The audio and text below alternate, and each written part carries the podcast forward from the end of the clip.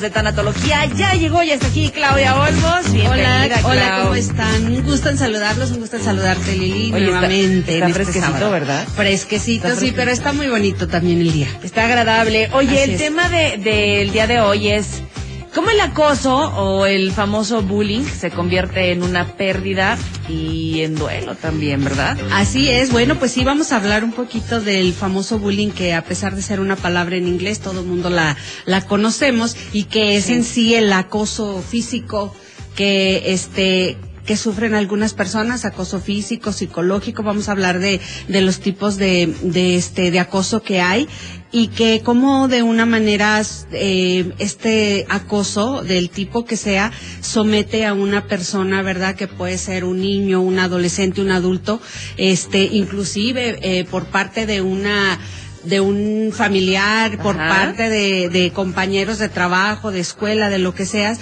y concretamente se ha definido como una serie de amenazas físicas, verbales, que se repiten y angustian muchísimo a la persona y establecen en ella pues un desequilibrio, ¿verdad? Que, que le da poder a la persona Que está lo acosando, ¿verdad? Es correcto. Qué miedo qué Eh, miedo sí, fíjate, y es una forma, eh, a veces creemos, ay, bueno, pues no nada más es así como que el acoso de escuela, ¿verdad? En realidad hay muchos tipos, eh, es como una forma de discriminación, Lili, como un abuso de poder, Sí. eh, de puede ser de estudiantes de unos a otros, De compañeros de de compañeros de trabajo, ¿verdad? Eh, por sus características o forma de vida, bueno, tú sabes, la, la, la cuestión de que no somos afines, que no somos empáticos con las otras formas de, de ser de las personas. Incluso en la misma familia, claro. Incluso en la misma familia, o sea, este, eh, el llamarles a los niños gordos, tontos, o sea, cosas así, ese es un tipo de acoso, sí,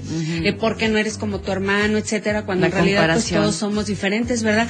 Eh, algunas veces por las orientas, la orientación sexual, la identidad del género, la nacionalidad, incluso aquí nosotros pues eh, hay muy pocos extranjeros aquí, pero de cualquier manera sí hay, ¿verdad? Y así como muchos paisanos se van a, a otros países, otros países. y obviamente sí sufren discriminación Ajá. por sus situaciones migratorias, ¿verdad? Eh, por la etnia, por el sexo, por la condición socioeconómica, ese lamentablemente se da muchísimo, eh, por cuestiones de salud, de discapacidad, inclusive de creencias religiosas, embarazos, bueno, hay una serie. El color de piel. Sí, el color de piel, o sea, es cómo me molesta. Yo no puedo entender por qué nos burlamos del color de piel de alguien más. Sí. Eh, ay, no, no, no, no.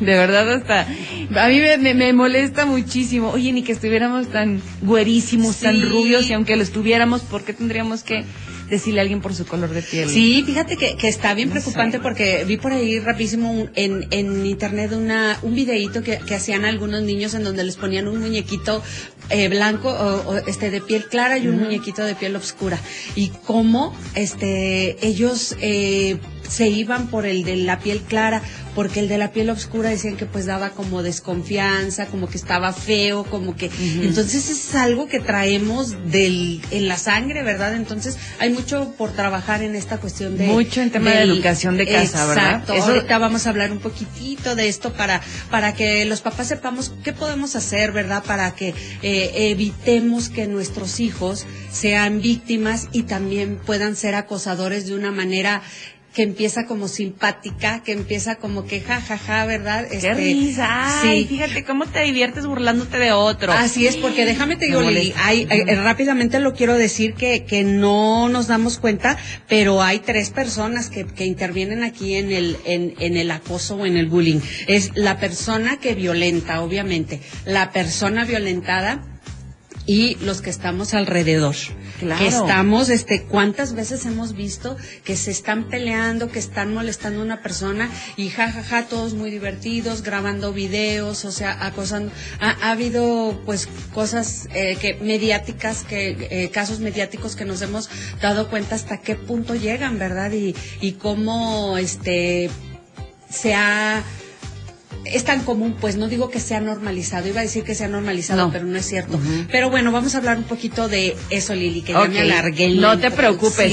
Y es que, ¿qué es el bullying y su causa? Eh, bueno, en resumen, las causas del bullying pueden, pues, eh, tener que ver con los modelos educativos, ¿no? Lo que estás diciendo, que son referente para los niños en la ausencia de valores, que esto es sumamente Sí. importante rescatarlos, de límites y de reglas de convivencia, que también decíamos, pues obviamente, este, respetar a los demás, en recibir castigos a través de la violencia o la intimidación y en aprender a resolver, ¿sabes qué? Los problemas y las dificultades con violencia, ¿no? Que es Sí. una, están acostumbrados a decir, ah, esto lo vamos a resolver con buenos golpes, Sí. con, con maltrato psicológico, con violencia. Es correcto. Y también tiene muchísimo que ver, Lili. A veces no, no es que nosotros como papás se los enseñemos a los niños, pero ¿qué les estamos dejando ver en la televisión?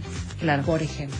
No, y déjate en la televisión ahora, los niños se han vuelto eh, muy fans de la tecnología y le saben súper Sí. bien a las tablets, a los celulares, se meten a YouTube, bueno, hacen todo. Sí, es correcto. ¿Verdad? Sí, tienes toda la razón, Lili. Y aquí, por ejemplo, este quisiéramos mencionar nada más algunas de las de las mm, problemas que las que las personas que sufren bullying y que son como un foquito de alerta que de repente eh, eh, un niño, un adolescente, un joven no quiere ir a su casa a decir me están molestando, ¿verdad? Porque puede ser así como que, pues a- obviamente va a hacer sentir mal a su familia, puede ser que sienta que no les importan, puede ser que sea pasajero, pero en el fondo le está afectando muchísimo. Y entonces hay algunas cosas que podemos nosotros detectar que, que son unos foquitos de alerta para que nosotros sepamos que algo está pasando, ¿verdad? Hay algunas este, problemas de memoria, dificultad de concentración y atención, obviamente siempre el descenso en la, en el rendimiento escolar. Eh, ah, podemos notar si los Claro. niños o jóvenes están algo deprimidos, que tengan un poquitillo de ansiedad, sabes cómo se manifiesta mucho también con irritabilidad, o sea, están enojados, enojo. ¿verdad? Bueno, de por sí los, los adolescentes y los jóvenes este son de mecha corta, ¿verdad? O sea, tienes que a- hablarles con pincitas para que, porque se sienten de todo, ¿verdad? Y porque se Todo enojan el mundo de todo. los odia a los es, adolescentes. sí, ¿no? ¿verdad? Pero me bueno, quiere. sí, es de- decía, decía mi papá que la adolescencia es una enfermedad que solo se quita con el tiempo, Con el ¿verdad? tiempo, Con- claro. con la edad. Y este, bueno, eh, sufren falta de apetito, dolor de cabeza, eh, a veces, pues un malestar generalizado que tú lo puedes notar, eh, cansancio, sensación de que como que se Mm, mira, ahogan. buenos tips para poner atención, ¿eh? Exactamente, porque no nos damos cuenta, Lili, las dificultades para dormir, pesadillas o insomnio, eh, eh, suelen hacerse como que más aislarse socialmente, eh, inclusive apáticos o introvertidos. Wow. Sí, mantenerse en un estado de alerta de manera constante, o sea, como estar desconfiados puede ser otra otra forma. Que no quieran ir a la escuela, eso eso sucede con mucha frecuencia, es como que lo más frecuente que se puede dar. No quiero ir porque no me gusta por lo que O estoy no quiero pasando ir allá. y no dicen nada. Justo ayer Sí. platicábamos en casa, mamá y mi hermano, acerca Sí. de uno, uno de mis hermanos, de cuando estaba en la primaria, no quería ir a la escuela y no quería ir y no quería ir y no quería ir, pero nunca dijo por qué hasta que estaba más grande, fíjate. Ay, fíjate. Eh, era un tema con la maestra, era un tema de, de este, violencia psicológica de la maestra Fíjate a una niña de tercer de tercer año de primaria. Entonces decíamos, pero no le gusta de plano la escuela, o sea, no quiere ir, no quiere ir, pero jamás dijo, y más ¿Por grande sí nos comentó, dijo, es que la maestra así, así, pero ¿por qué te tardaste en decirlo? No, no es que me daba pena, o sea, me daba Sí. pena decirlo. No sabía ni cómo, es más, cómo llevarlo. Lili, que ahorita que lo mencionas, este, eh, yo guardé cerca de 30 años una, un- una experiencia así que tuve con una maestra de, de una humillación que me hizo enfrente de todo el grupo cuando yo tenía seis años. Wow. Entonces, Chiquita. fíjate, yo me sentí tan mal, tan mal, tan triste, tan, así que me callé todo este tiempo. Y luego un día se lo comenté a uno de mis hermanos, y este, pero ya tenía 30 años y todavía se me quebró la voz, Claro. todavía me dolió hasta el alma, y sabía que, que a partir de ahí, que eh, el, si lo hablaba, lo podía trabajar, pero fíjate cuántos años se pueden quedar en el en el corazoncito de un niño, en, Y que en su tu autoestima, en Sí. tu este, porque te lo está diciendo la maestra que es para ti como una figura de, de, de autoridad, de ¿verdad? respeto, de límites, de muchas cosas. Sí, ¿no? que entonces lo que dices es súper común y muy, muy fuerte, Lili. Entonces sí, tienes toda la razón. Bueno, pues vamos a cortarle un poquito aquí, eh, pero vamos a más música y regresamos porque este tema está buenísimo. ¿Cómo el acoso, el famoso bullying, se convierte en una pérdida y en un duelo? Regresamos, está Claudia Olmos aquí con nosotros No en Factor vayan. 96.1.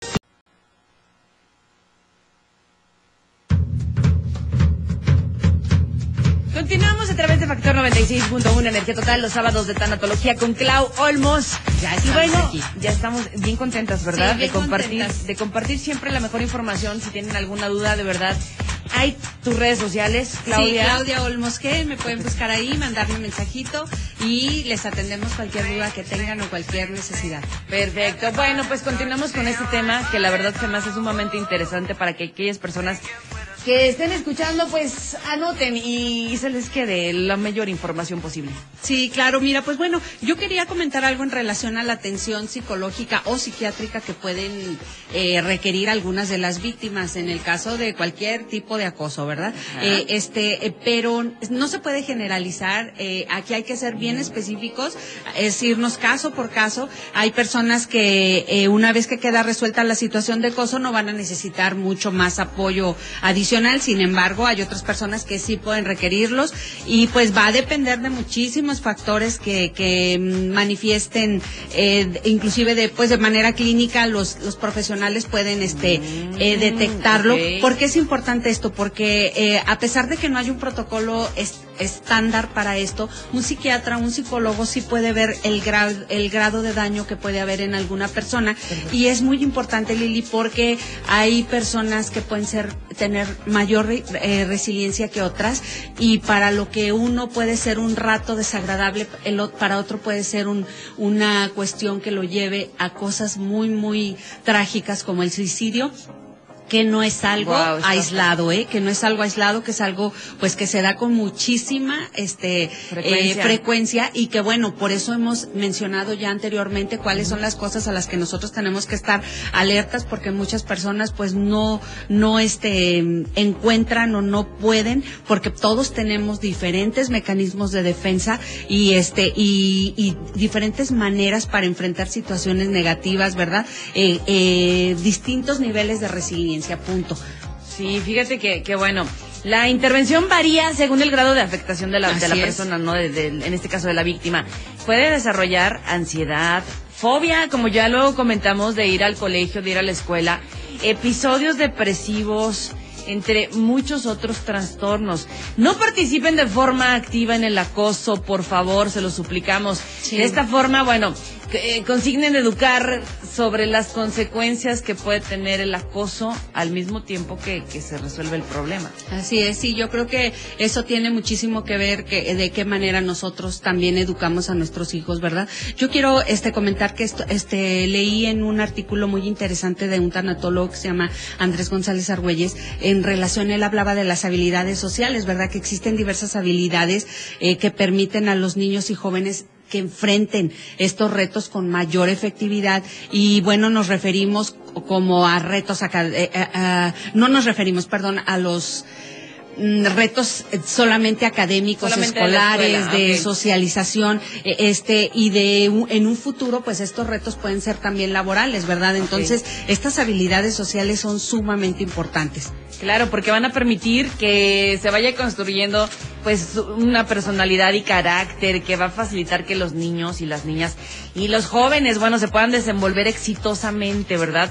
Así Superando las tentaciones de caer en alcoholismo, en el consumo de drogas y de otras sustancias, de la delincuencia y la inactividad, ¿no? Que convertirse también en minis sí que significa que bueno ni estudian ni trabajan Sí. ni colaboran en casa ni nada viven por vivir nada así más es, así es, y eso pues depende totalmente de los adultos, ¿verdad?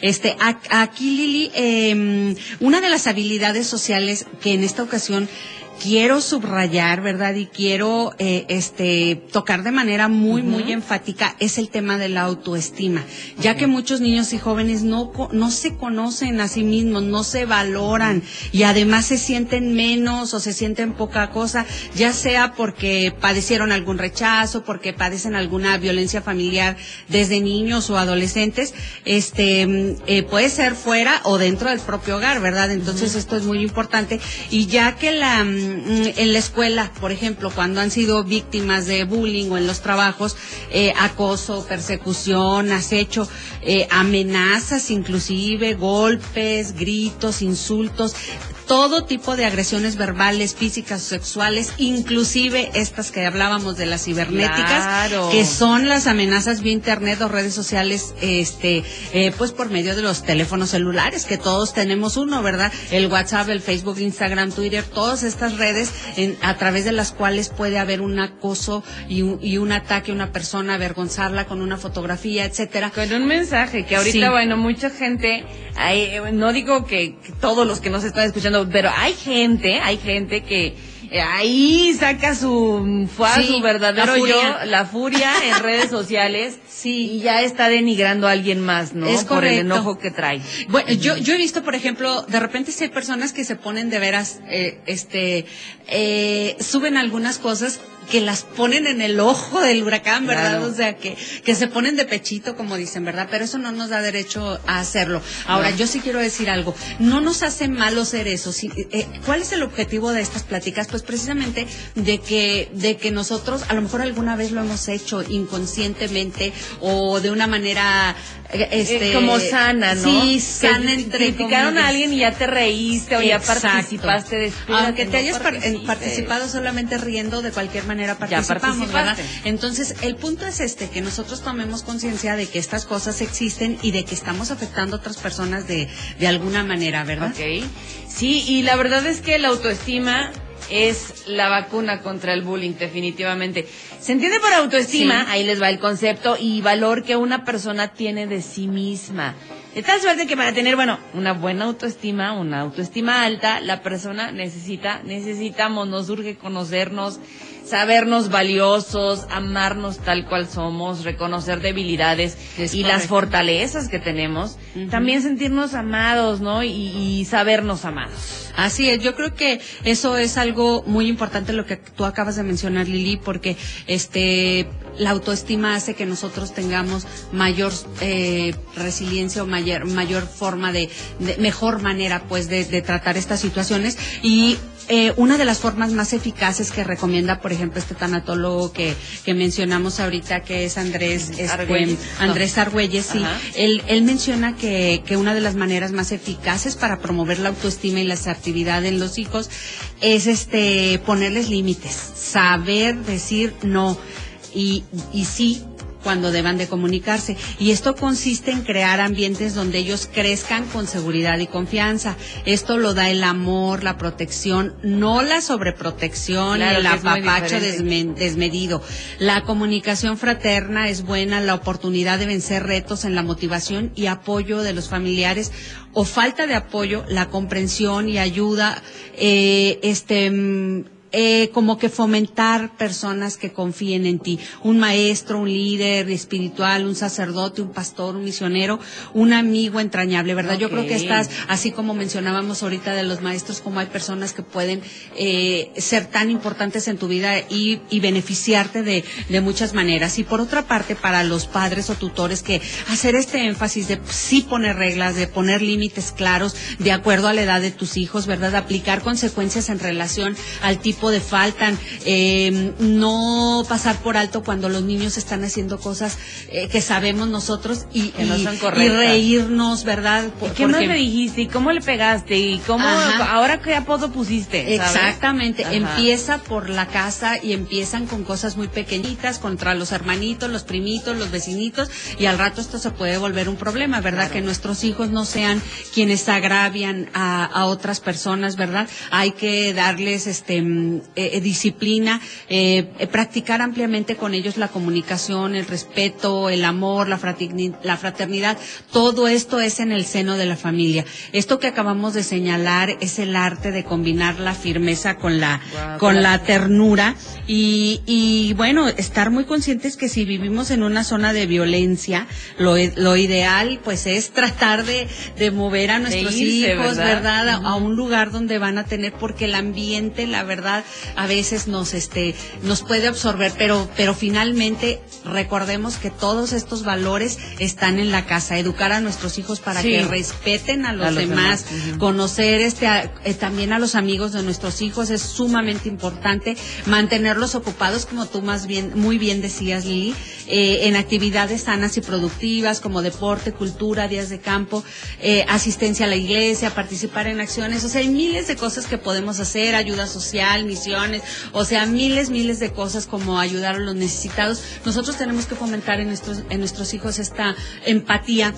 Y sobre todo, bueno, eh, más no- queremos que todos estos detalles que nosotros ahorita este, mencionamos a través de, esta, de, este, de estos minutos que estuvimos al aire pasen a ser una pérdida para una persona cuando pierde la autoestima y que nosotros participemos en ellos, que pasen a ser un duelo y que puedan desgraciadamente terminar en una situación de, de que alguien termine con su vida.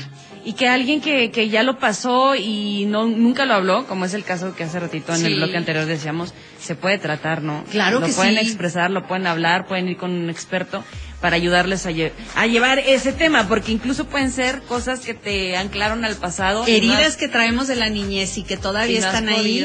superar, ¿eh? Te digo yo, 30 años, Lili, y, y lo, cuando lo dije por primera vez, la verdad tenía el nudo en la garganta y estaba llorando y hasta sentí muy feo de decirlo, pero ahora ya no me duele, ¿verdad? Y lo puedo platicar así, pero, pero dices, ¿cuántas personas como yo, adultas, pueden traer en su corazoncito ahí algo, una herida del pasado? Todo tiene solución, todo se puede tratar, hay que acudir como, Perfecto. como siempre decimos con los expertos, tanatólogos, psicólogos y buscar las maneras de, de curar esos, esas esos dolores que tenemos ahí para llevar una vida lo más saludable y lo más sanita posible, lo más feliz posible. Gracias, Claudia Olmos, tanatóloga, cuídate mucho, nos vemos Y el próximo Gracias sábado. Lili, hasta luego, gracias a todos. Vamos a más música, escuchan Factor 96.1, Energía Total. Cuando llegues a casa, Factor 96.1, energía total. HB,